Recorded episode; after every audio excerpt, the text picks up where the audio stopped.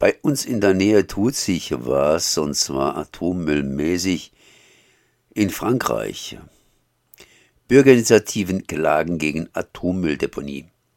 Zwei Monate nach dem Beschluss der französischen Regierung, das in Lothringen geplante Atommüllendlagerprojekt GDO als von öffentlichem Interesse zu bestätigen, haben Bürgerinitiativen, Umweltverbände und Einzelpersonen am 7. September fristgerecht eine Klage eingereicht. Darin werden die mangelhaften Voruntersuchungen des offenbar größten und gefährlichsten Industrieprojekts in Europa bemängelt.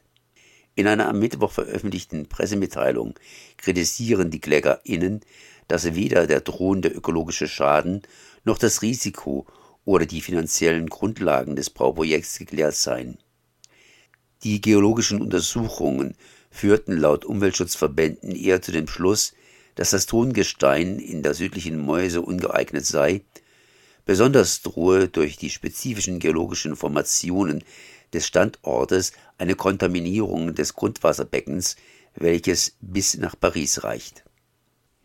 Im vergangenen Herbst fand ein Beteiligungsverfahren der Bürgerinnen betroffener Landkreise vor allem in Form vielfältigen Protestes statt. Unter anderem gab es Demonstrationen und Auseinandersetzungen mit den Ordnungskräften.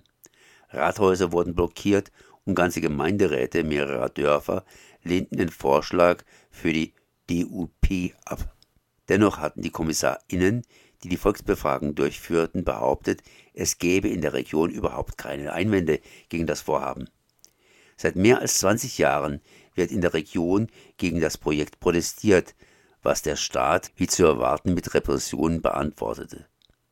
2018 wurde der über eineinhalb Jahre besetzte Endlagerstandort mit 500 Einsatzkräften geräumt und im November findet das Berufungsverfahren gegen eine angebliche kriminelle Vereinigung Oppositioneller in der Lothringer Metropole Nancy statt.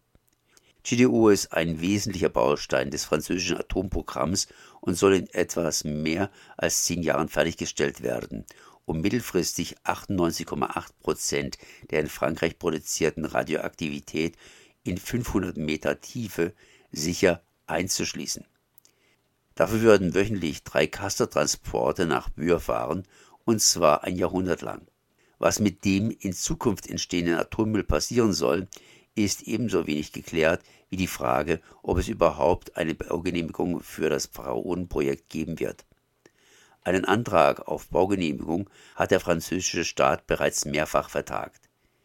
Neben der Unklarheit bezüglich Umweltschäden, Sicherheit und Finanzierbarkeit des tiefen Endlagers ist auch die Frage der Vermittlung an zukünftige Generationen vollkommen offen.